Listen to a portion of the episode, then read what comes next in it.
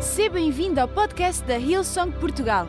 Preparamos esta mensagem para que sejas inspirado e levado à ação pelo poder transformador do Evangelho. O poder de ser escolhido. O poder de ser escolhido. 1 de Pedro, capítulo 9, desculpa, capítulo 2, versículo 9, diz o seguinte: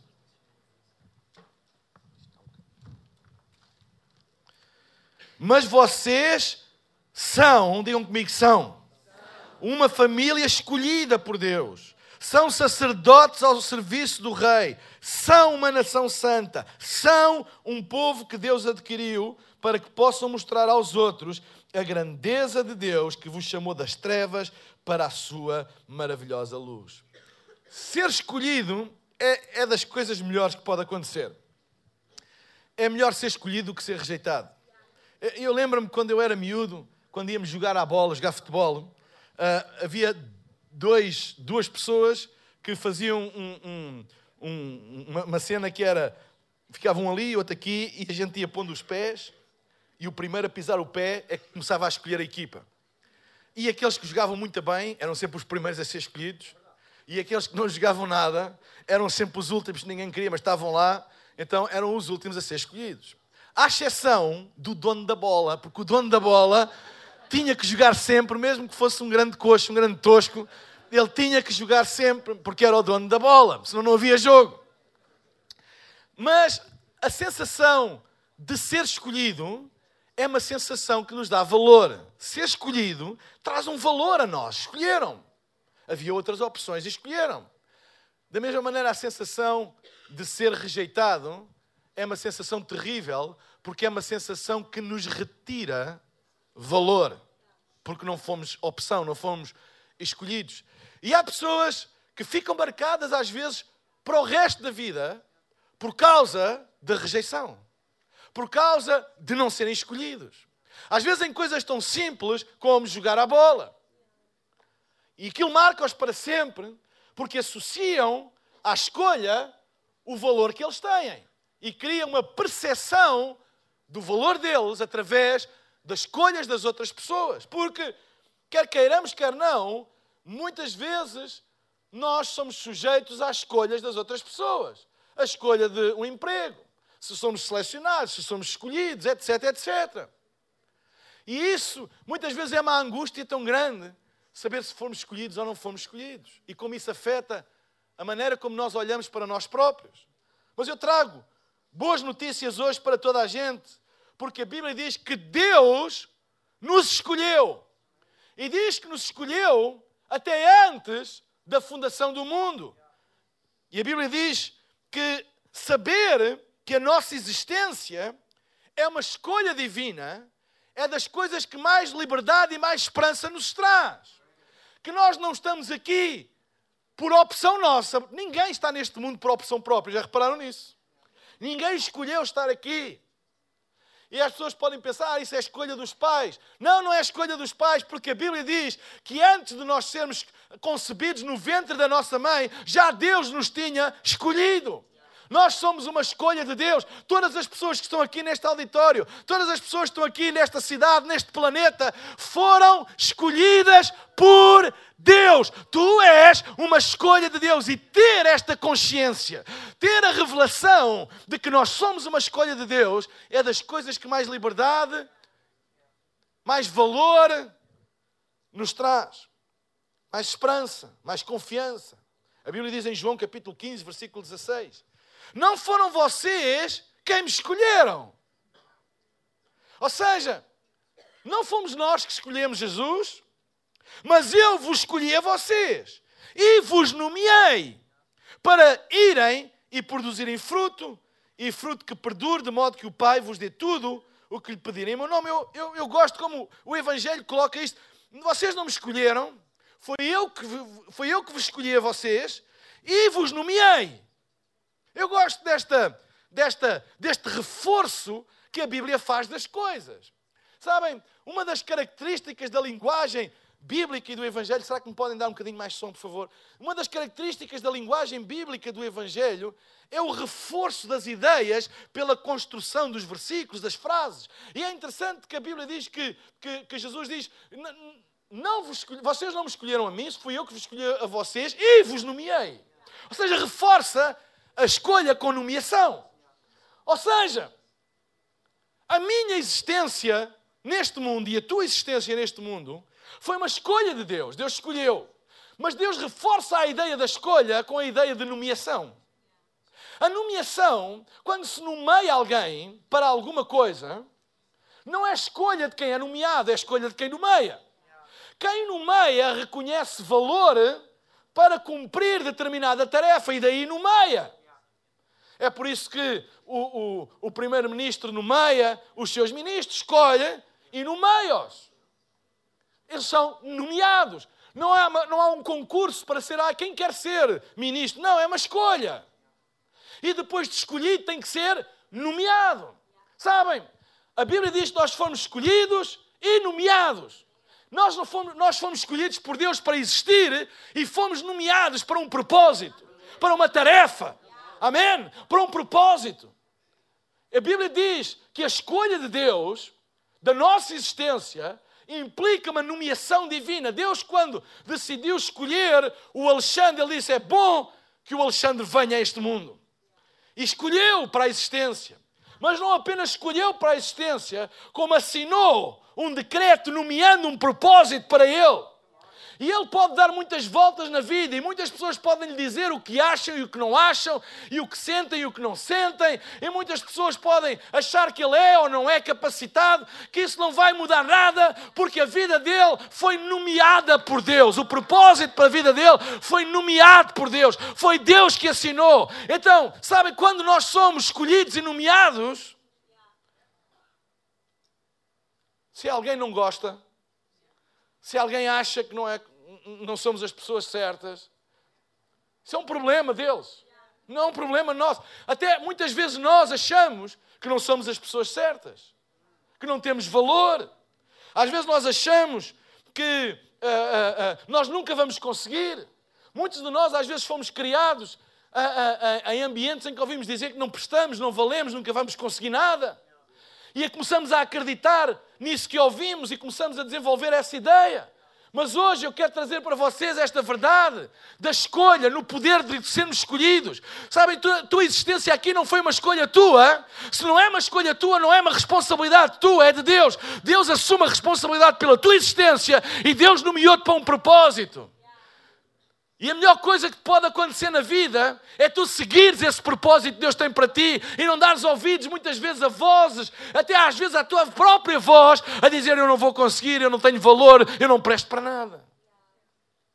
Porque nós fomos escolhidos por Deus e nomeados por Deus. Ter consciência de que a nossa existência é uma escolha, é uma nomeação divina. De que o nosso propósito foi nomeado por Deus não fomos nós que escolhemos o propósito na vida, foi Deus que escolheu para nós. É das coisas mais poderosas que podemos experimentar. E eu queria falar de quatro coisas poderosas inseridas no poder de sermos escolhidos. E a primeira é: porque eu sou escolhido por Deus, eu sou confiante acerca do meu futuro. A Bíblia diz: Mas eu vos escolhi a vocês e vos nomeei para irem. Irem nomeei para irem. Irem fala de quê? De passado? Presente? Futuro. Não diz vos nomeei para terem ido, para que fossem, não, mas para irem. Ou seja, o meu futuro está ligado à escolha e à nomeação. Ou seja, quando eu sei que sou escolhido por Deus, eu sou confiante em relação ao meu futuro, porque eu sei que Ele me escolheu para eu ir. Ele escolheu para o meu futuro.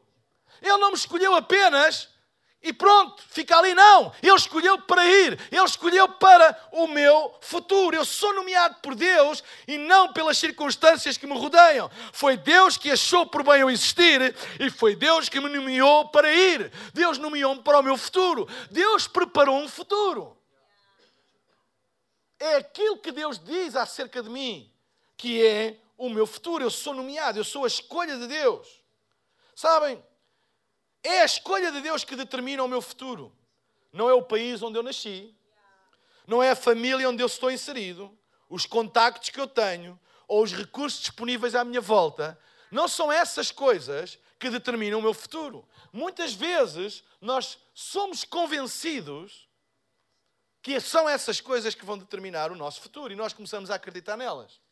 E começamos a dizer coisas como: se eu tivesse nascido noutro lugar, eu teria outras hipóteses. Se eu tivesse outra família, eu chegaria mais longe. Se eu tivesse mais recursos, eu poderia ter outras oportunidades. E sabem, nós começamos a acreditar nessa percepção das coisas e isso torna-se a nossa convicção. Nós começamos a acreditar e a viver de acordo com isso. Mas eu hoje quero-vos falar acerca do poder de ser escolhido, porque não é isso que a Bíblia diz. Não é isso que a Bíblia diz. A Bíblia diz que é a escolha de Deus que determina o nosso futuro. Quando nós sabemos que fomos escolhidos, nós não temos que lutar para provar nada a ninguém, nós não temos que lutar para tentar agradar, para que portas se abram, porque nós confiamos que aquele que nos escolheu foi aquele que nos nomeou e foi aquele que nos enviou.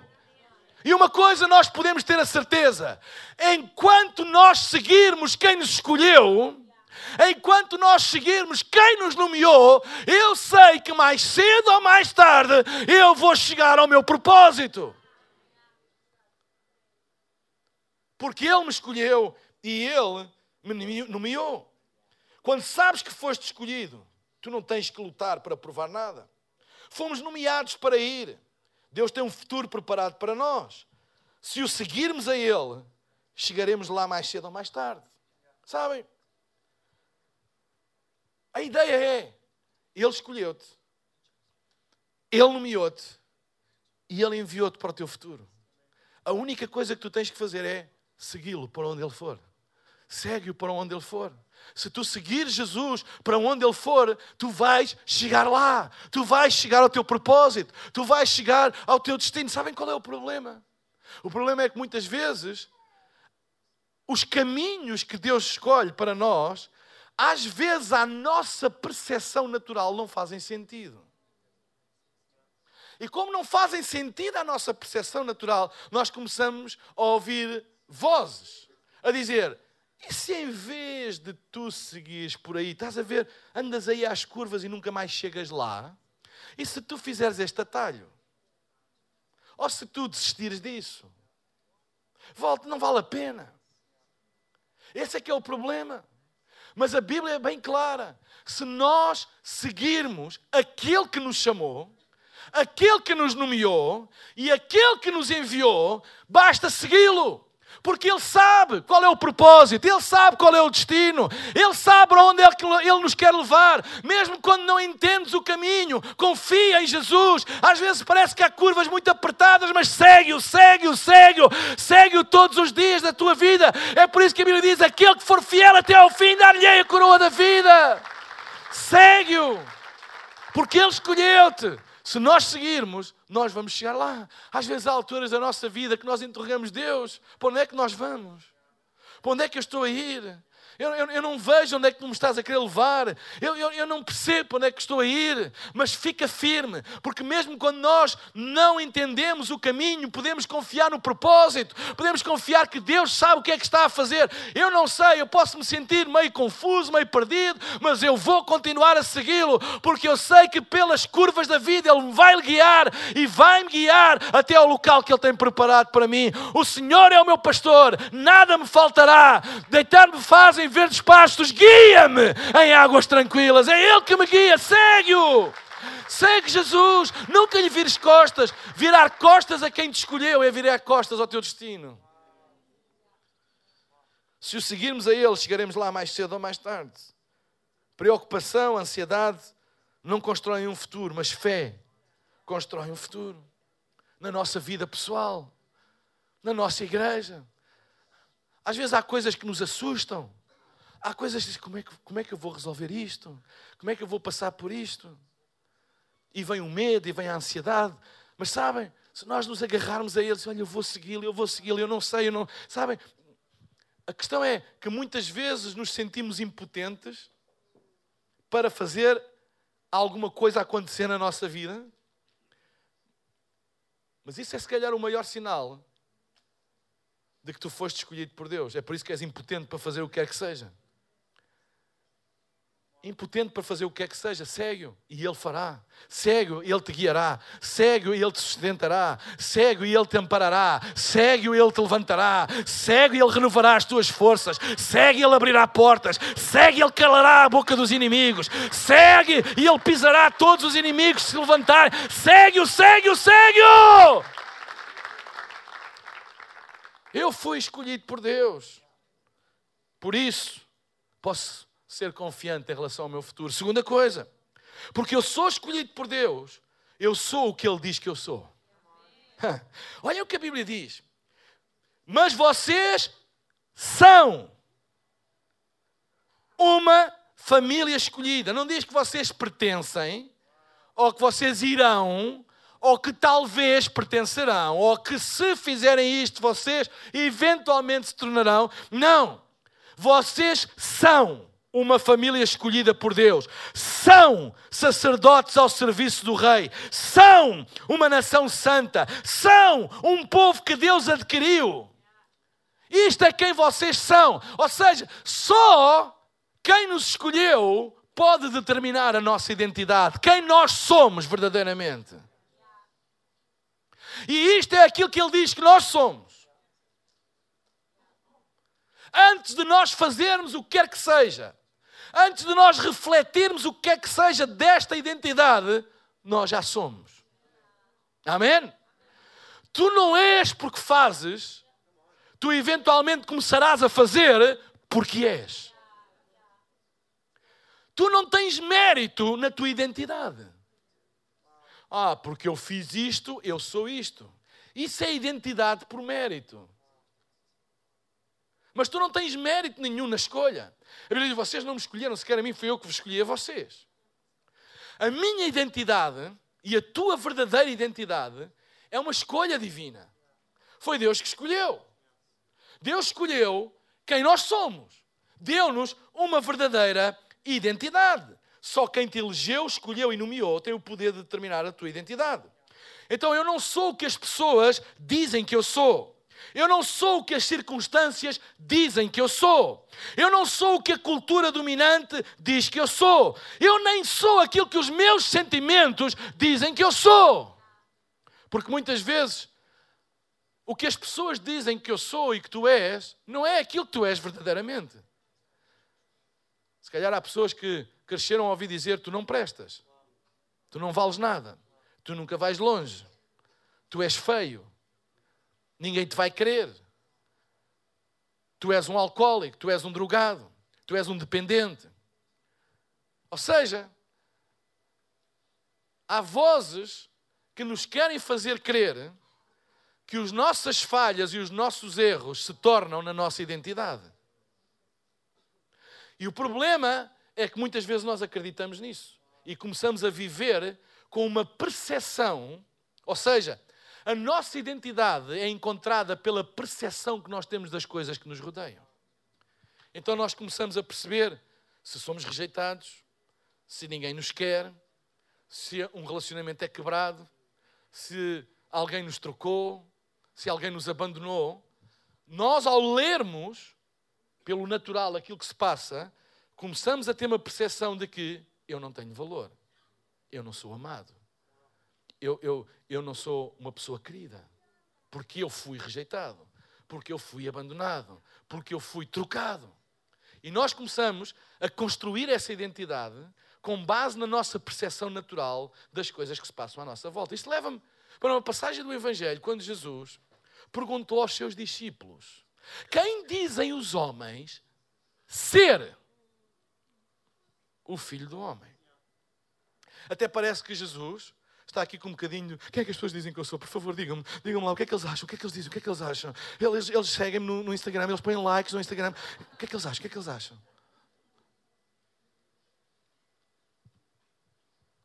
Agora ouvi dizer que o Instagram tem uma funcionalidade que é ocultar os likes, vai tirar os likes, ou, ou, ou, aparecer os likes, não é? Para as pessoas se focarem mais no conteúdo do que propriamente ver quantos likes têm. Eu sei que ninguém aqui faz isso. Quem dizem os homens ser o filho do homem? E os discípulos perguntaram: bem, uns dizem que tu és uh, um profeta, outros dizem que tu és tipo a encarnação de Jeremias e de Isaías e dos profetas, outros dizem que és um bom homem. Hum. E ele vira-se para ele e diz: E vocês? Quem é que vocês dizem que eu sou? Não é o que eu faço, é o que eu sou.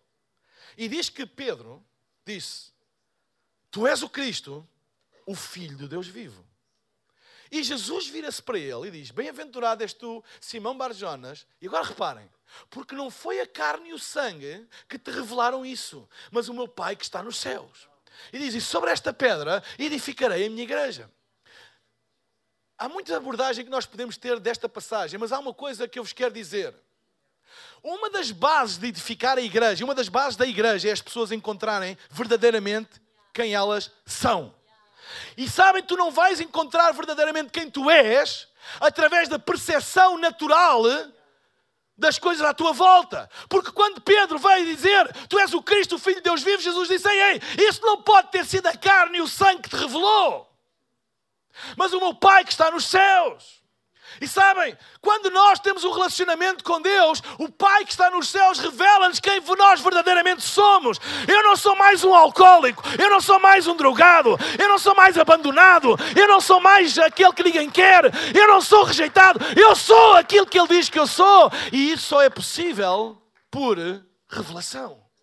Porque a percepção natural das coisas faz uma interpretação dos factos à nossa volta e quer nos convencer que a interpretação dos factos à nossa volta determina a nossa identidade. E Jesus, nesta passagem, está-lhes a dizer: não, não, não, não. O que é que as pessoas estão. Porquê é que as pessoas dizem que eu sou um dos profetas? Porque eu faço coisas fantásticas. Ou seja, elas dizem que eu sou um dos profetas porque me veem fazer coisas fantásticas. Então elas tentam interpretar a minha identidade à luz daquilo que eu faço.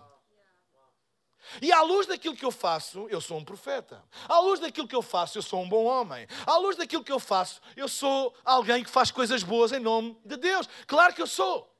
À luz daquilo que eu faço. E vocês, quem é que dizem que eu sou? E Pedro diz: Tu és o Cristo, o Filho de Deus vivo. E Jesus disse: Pois, Bem-aventurado, feliz és tu, porque percebeste que a identidade não vem da percepção das coisas que nos rodeiam, mas vem de saber quem Deus nos chamou para ser. E eu quero te dizer muitas vezes aquilo que nos rodeia quer dizer que nós não prestamos, que nós não temos valor, que nós falhamos, que nós fracassamos, que nós não conseguimos. Mas eu hoje oro para que tu tenhas uma revelação de Deus e que sigas Jesus de tal maneira que tu possas dizer: é, é verdade, essas coisas aconteceram na minha vida, mas eu não sou essas coisas coisas. Eu sou aquilo que Deus escolheu que eu fosse. Eu acredito que igreja é exatamente isto. Quando nós temos um relacionamento com Deus através de Jesus, nós descobrimos verdadeiramente quem nós somos. E quem nós somos é determinado por quem nos escolheu, quem nos nomeou e quem nos enviou. É isso que verdadeiramente nós somos. Nós não somos a percepção das coisas que nos rodeiam. A maneira mais miserável de viver a vida e negativa de viver a vida é viver uma vida convencidos que nós somos o produto, as consequências daquilo que nos rodeia. É a maneira mais miserável nós encontrarmos a nossa identidade pela interpretação dos acontecimentos e das circunstâncias à nossa volta. É por isso que não é pouco frequente, não é nada pouco frequente, nós ouvimos pessoas dizer: Eu sou um falhado. Porquê? Porque alguns na vida fracassaram e encontraram, convenceram-se que fracasso não é apenas um acontecimento, fracasso é uma pessoa. Mas eu quero vos dizer que fracasso não é uma pessoa, fracasso é um acontecimento, é um evento. Mas tu não és as tuas falhas. Tu não és os eventos que estão à tua volta. Tu és aquilo que o Criador, que aquele que te chamou, que aquele que te escolheu, que aquele que te nomeou, tu és aquilo que ele diz que tu és. Mesmo que à tua volta nada disso esteja a acontecer. A tua identidade está em Cristo. Eu não sou o que a cultura dominante diz que eu sou. Eu não sou o que os meus sentimentos dizem que eu sou. Vocês são. A nossa verdadeira identidade está em Cristo. É por isso que em 2 Coríntios 5,17 diz: Se alguém está em Cristo, nova criatura é. As coisas velhas já passaram, tudo se fez novo. Quando nós estamos em Cristo, primeira coisa é nós sermos restaurados à nossa verdadeira identidade. Então, tu não és mais um alcoólico, tu não és mais um drogado, tu não és mais um fracassado, tu não és mais um rejeitado. Isso foram eventos que se passaram na tua vida. E que muitas vezes as pessoas encontraram aí a sua identidade. Mas tu hoje, tu podes receber e abrir o teu coração para Deus, receber Jesus e ganhares a tua verdadeira identidade e dizer: Eu sou um filho de Deus, eu sou amado, eu sou escolhido, eu sou chamado, eu tenho um propósito. Eu não sou aquilo que os acontecimentos da minha vida querem dizer que eu sou.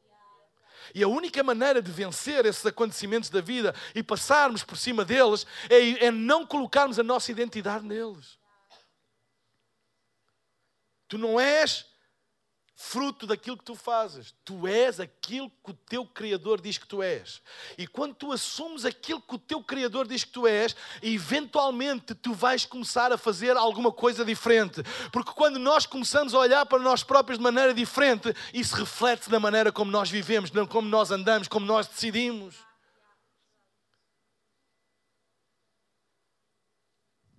Terceira coisa porque eu sou escolhido por Deus, eu tenho acesso ilimitado à Sua presença. Hum. Há uns anos atrás, eu estava em Nova York para viajar para Lisboa. E ainda é um voo longo. Bem, quem vai a Sydney, qualquer voo parece curto, mas é um voo, é um voo longo, são perto de sete horas. E eu estava na porta, não é, à espera que abrisse o embarque, etc já foi alguns anos atrás, e de repente chamaram o meu nome, Senhor Mário Rui Boto. Venha aqui ao, ao balcão. E eu fui apanhado. O que é que se passa? Há uma coisa na minha mala, sei lá. E fui. E disse assim, então, sou eu, o que é que se passa? Ele disse, ah, não se passa nada, está tudo ok. É só para dizer que o senhor foi escolhido para viajar em classe executiva. Eu tinha um bilhete de classe económica, que me dava o direito de viajar em classe económica, mas eu fui escolhido para viajar em classe executiva. Porquê é que eu estou a dizer esta história? Se eu fosse com o meu bilhete de classe económica dizer eu tenho direito, se não, você não tem direito a nada. Não tem. Foi uma escolha. Sabem? Ninguém tem direito em aceder à presença de Deus.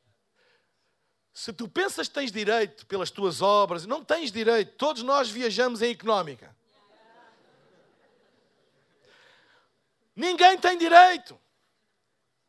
Tu só estás na presença de Deus porque fostes escolhido. Mas isto é uma coisa fantástica, sabem porquê? Porque se alguém vier dizer quem é que tu pensas que és, seu portador de bilhete económico, quem é que tu pensas que és para estares aqui? Eu dizia, eu não sou ninguém, mas escolheram-me. Falo catap. Não sei, não, olha, não falo comigo, falo catap. Quando o diabo vier, e alguns ele já vem aqui durante a reunião dizer o que é que estás aqui a fazer, tu não és digno.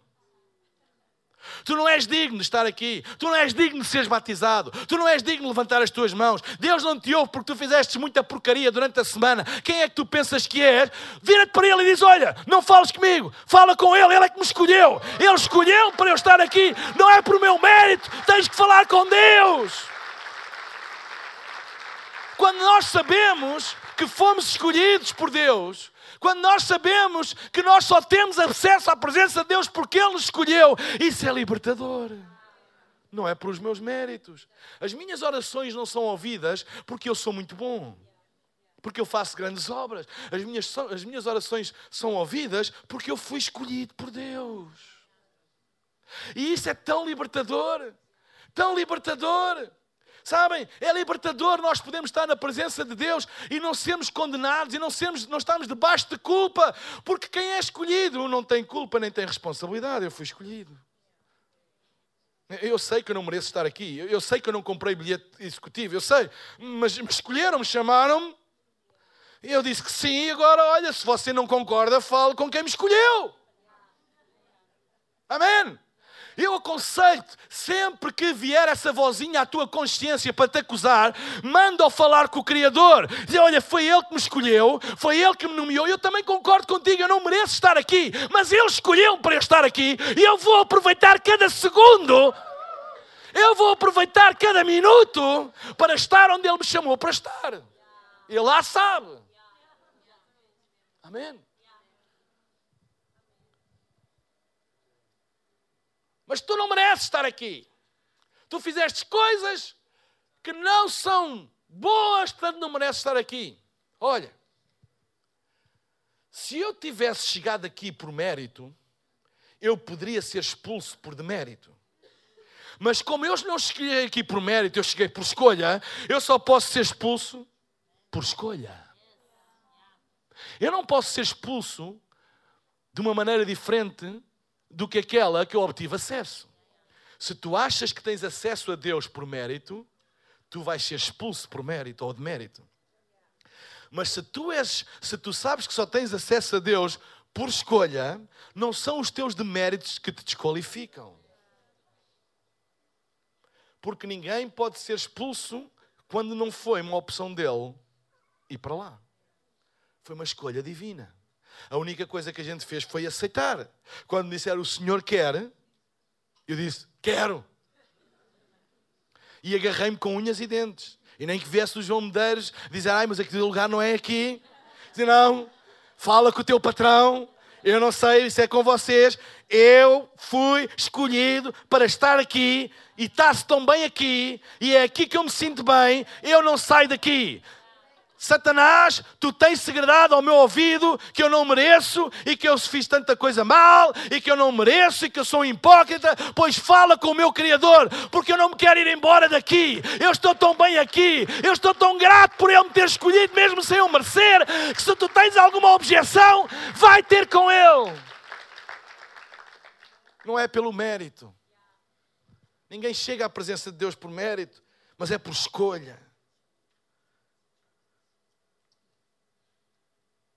Quarto e último benefício, vou pedir à banda para subir. Eu disse que fazia meia hora. Porque eu sou escolhido por Deus. Eu não ando mais em trevas, mas em luz. A Bíblia diz em 1 Pedro 2,9: Vocês são uma família escolhida por Deus, são sacerdotes ao serviço do Rei, são uma nação santa, são um povo de Deus, um povo que Deus adquiriu, para que possam mostrar aos outros a grandeza de Deus que vos chamou das trevas para a luz. Reparem na expressão: Deus vos chamou das trevas para a luz. Tu não estás na luz por mérito. Tu estás por causa de uma voz.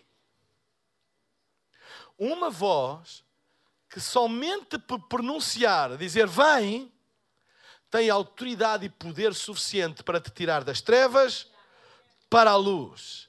O universo conhece essa voz. A criação conhece essa voz. O inferno conhece essa voz. E quando essa voz fala, tudo se sujeita a essa voz. Quando essa voz diz sai das trevas e vem para a luz, foi a mesma voz que disse a Pedro: sai do barco e vem ter comigo.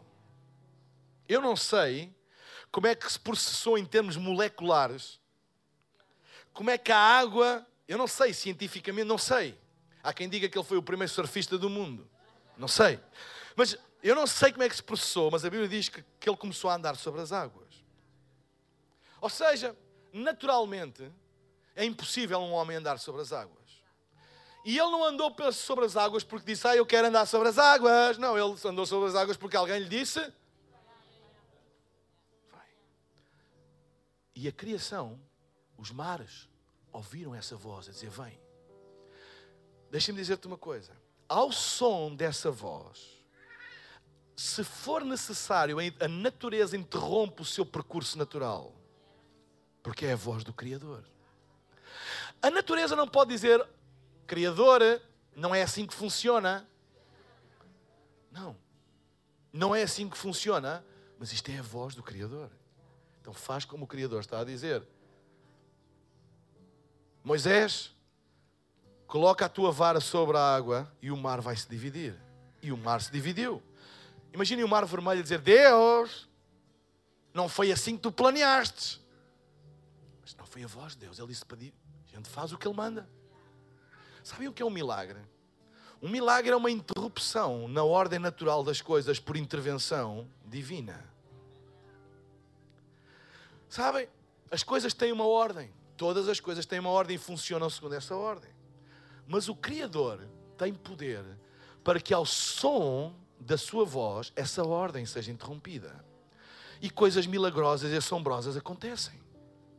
Ao som da sua voz. Não é do nosso mérito. Eu não posso chamar a mim mesmo das trevas para a luz, eu não tenho esse poder.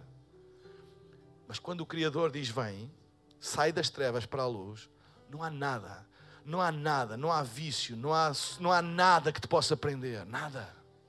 Nada. Porque toda a gente conhece essa voz. Em Atos, no capítulo 9, fala acerca dos filhos de Seva, que eram os imitadores. Eles viam, eles viam Paulo expulsando demónios e quiseram imitá-lo. Vamos fazer também, é fixe. A gente chega lá e diz: Uau! E tentaram fazer, na força deles, na autoridade deles, e levaram uma tareia. Levaram uma tareia e os demónios disseram: A Paulo e a Jesus nós conhecemos, mas vocês quem são? Não faças as coisas ao som da tua voz, ao som do teu mérito.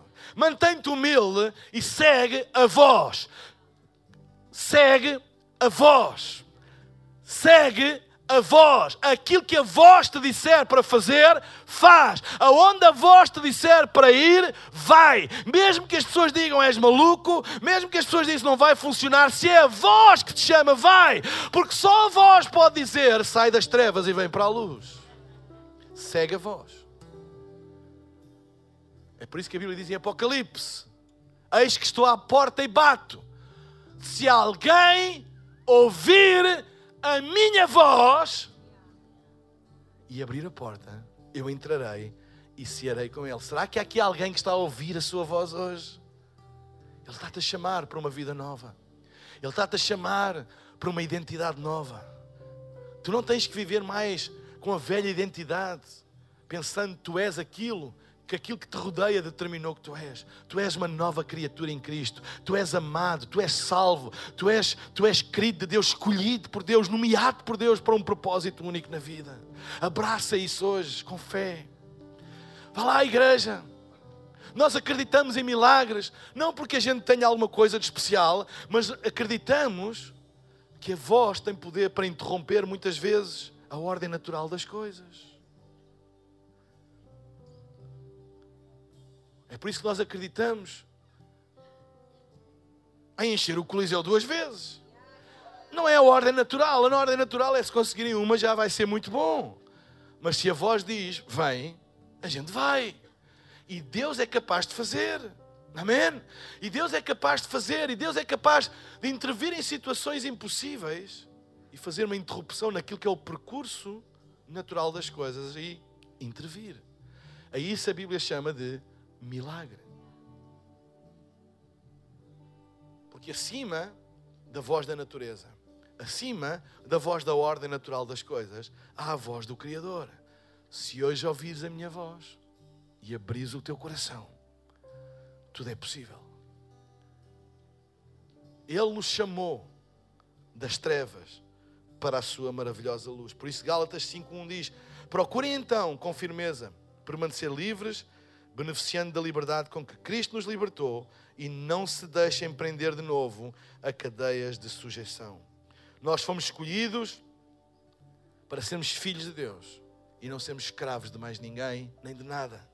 Nós não somos escravos de nada criado. A Bíblia diz que Deus criou o homem colocou no Éden, deu-lhes poder e autoridade sobre todas as coisas, diz: dominai sobre toda a criação.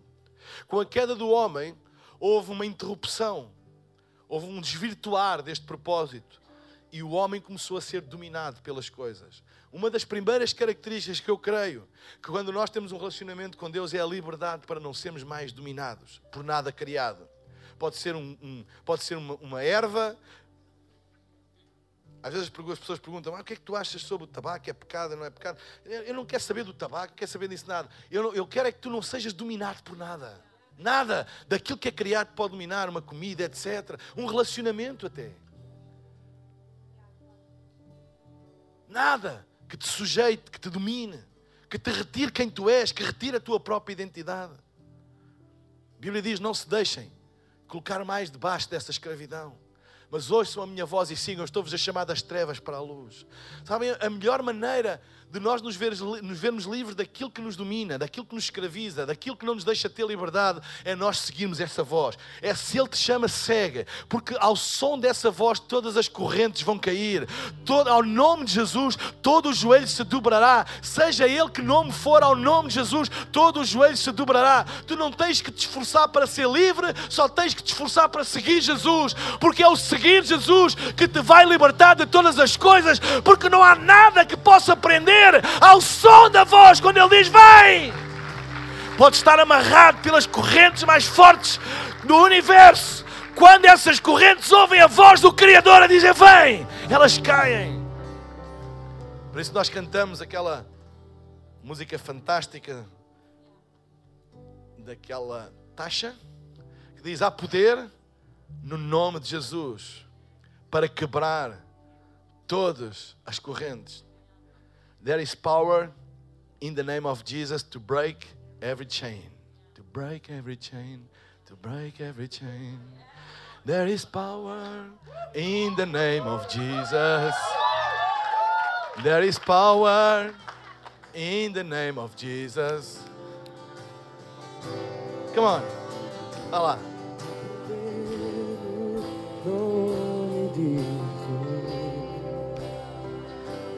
Poder. Eu não sei como é que vocês conseguem cantar isto sentados. Nome de Jesus. Da liberdade. Olha lá, igreja. Oh, poder.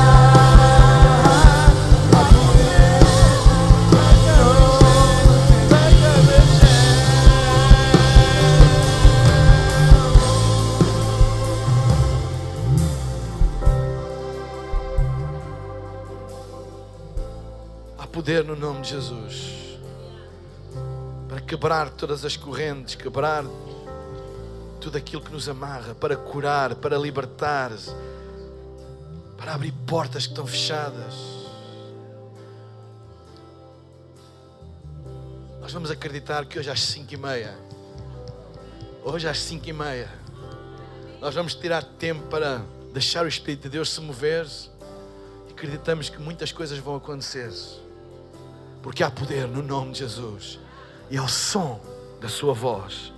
Não há nada nos céus, debaixo dos céus, na terra, debaixo das da terra, que não se sujeite. Não há nada, nada que não se sujeite ao nome de Jesus. Lembra-te disto. Se tu hoje clamares pelo seu nome, aquilo que te amarra, aquilo que te prende, aquilo que te traz ansiedade e medo, vai cair no nome de Jesus. Isto é apenas um aperitivo daquilo que se vai passar hoje às 5 e meia. Vem com tudo. Deus é grande. Não há nada impossível para Ele. Nada. Não há nada impossível ao nome de Jesus. Ao nome de Jesus, as águas ganham consistência para que tu possas andar. Ao nome de Jesus, as águas se dividem para que tu possas passar a seco. Ao nome de Jesus, os demónios saem das pessoas. Ao nome de Jesus, os leprosos foram curados. Ao nome de Jesus, os paralíticos andaram. Ao nome de Jesus. Ao nome de Jesus. Uh.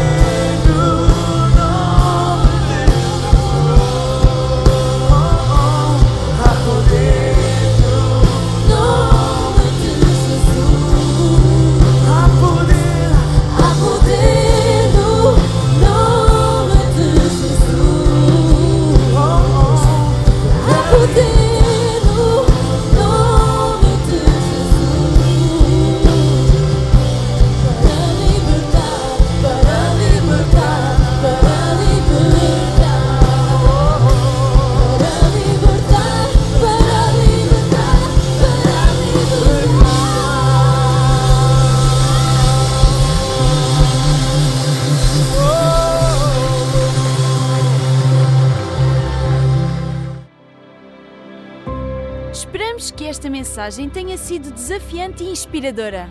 Se queres saber mais sobre a Hillsong Portugal, segue-nos nas redes sociais Facebook, Instagram e Twitter ou visita o nosso site em hillsong.pt.